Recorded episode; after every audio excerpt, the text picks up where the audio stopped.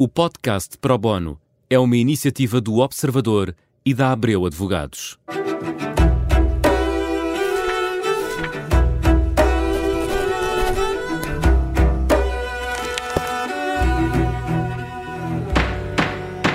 Bem-vindos a mais um Pro Bono, um programa em que procuramos responder a dúvidas jurídicas, mas não só. Hoje olhamos para os desafios que as empresas enfrentam do ponto de vista ambiental, aproveitando que termina amanhã a Cimeira do Clima, a COP27. É nosso convidado uh, João Pedro Matos Fernandes, foi Ministro do Ambiente, é professor universitário e consultor.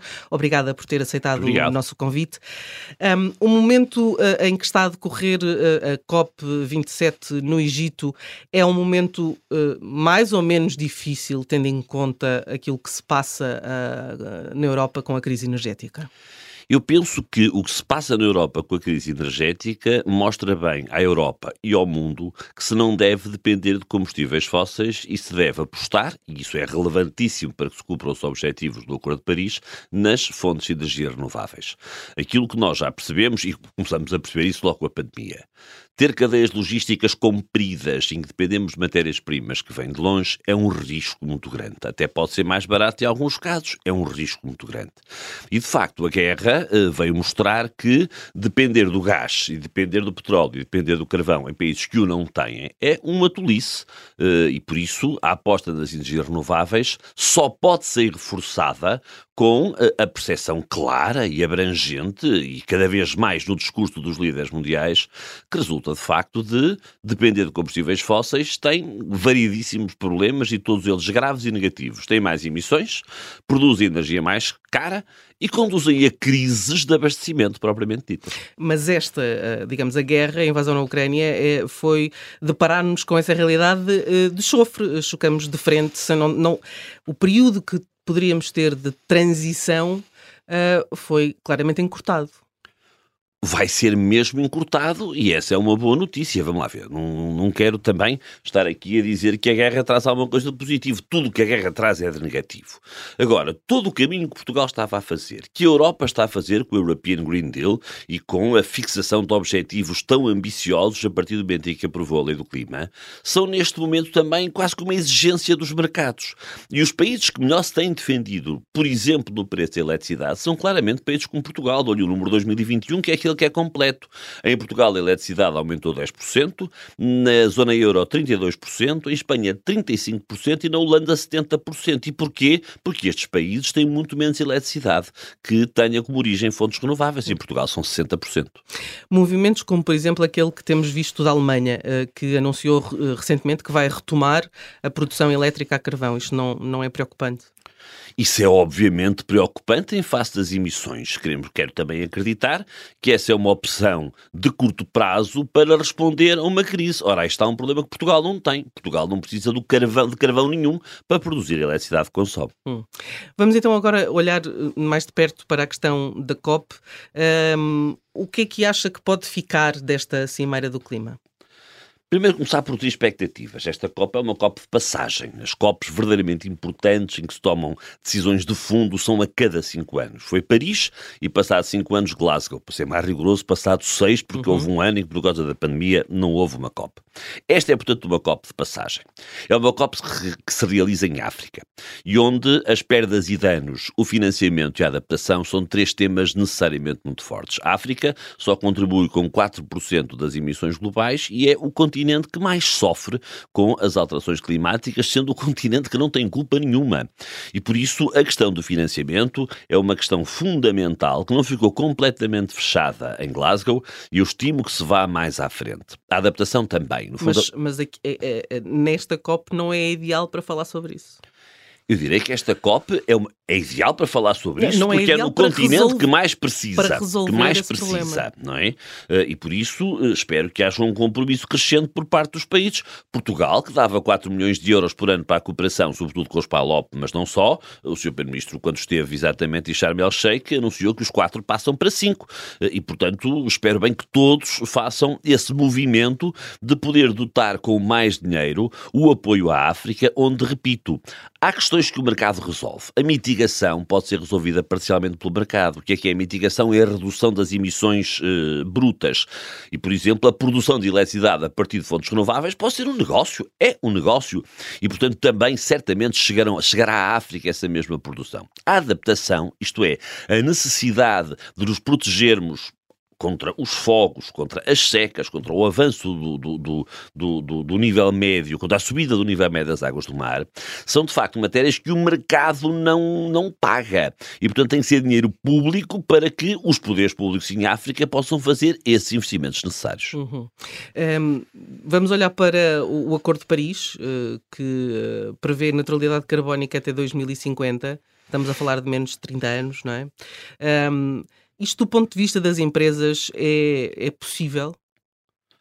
As empresas têm que fazer um grande esforço, uh, estão muitas delas a fazer um grande esforço, e eu estou sinceramente convencido que as empresas que não fizerem um esforço por reduzir as suas emissões, por utilizarem combustíveis que não sejam fósseis, por uh, não valorizar aquilo que é o seu papel em face dos agentes que estão à volta das próprias empresas, isto é, responsabilidade por não haver trabalho escravo, nomeadamente nas cadeias logísticas, a responsabilidade social, de respeito pelas minorias. As empresas que não fizerem isso vão estar fora do mercado.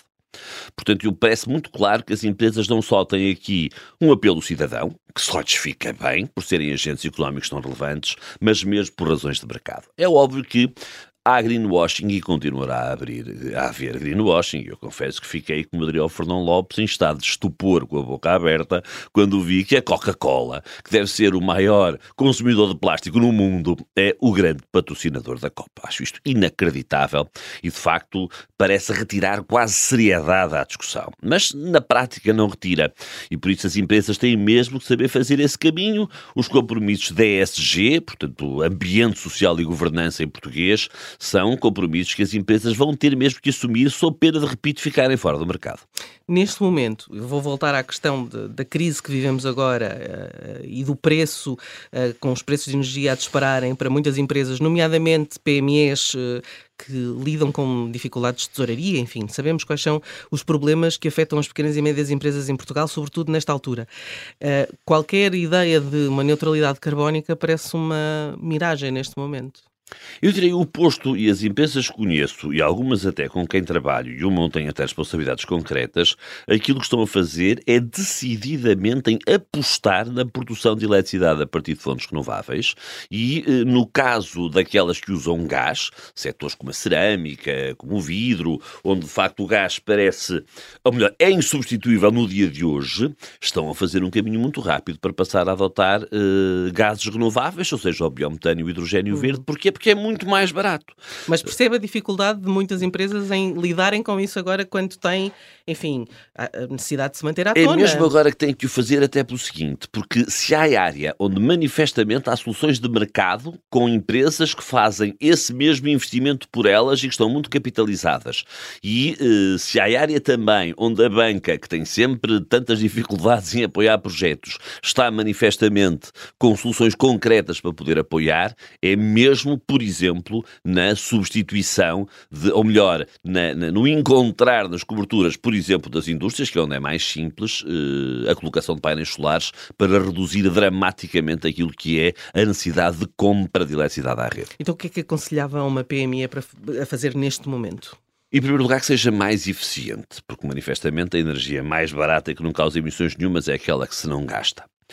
Em segundo lugar, procurar mesmo, se tiver essa possibilidade física, lá está, os telhados de uma fábrica, instalar uh, painéis solares uh, em para produzir eletricidade. Em terceiro lugar, criar uh, ou participar numa comunidade de energia, porque elas estão aí, ainda que a legislação seja recente, e permite preços muito mais estáveis de, de energia e uma muito maior autonomia.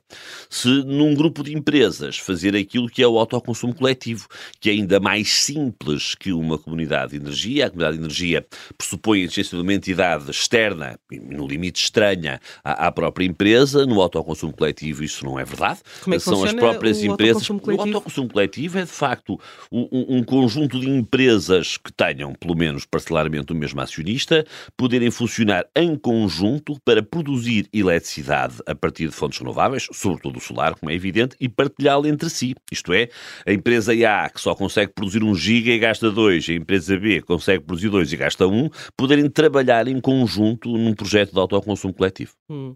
E uh, há financiamento do Estado para isso, para suportar uh, esse tipo de investimento? Há financiamento previsto uh, no, no, no, próximo quadro comunitário de apoio. O PRR, cito de cor, mas penso que não tem tem de facto o próximo quadro comunitário de apoio, que em princípio estará no terreno já no próximo ano, mas esses investimentos são investimentos com payback curtíssimos.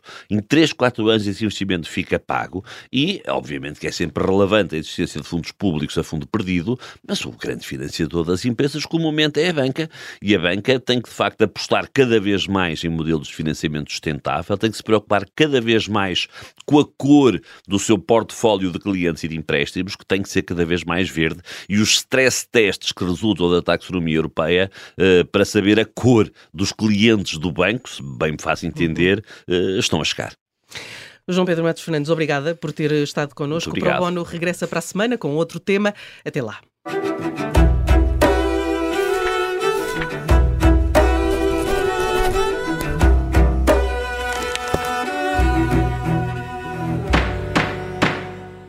O podcast Pro Bono é uma iniciativa do Observador e da Abreu Advogados.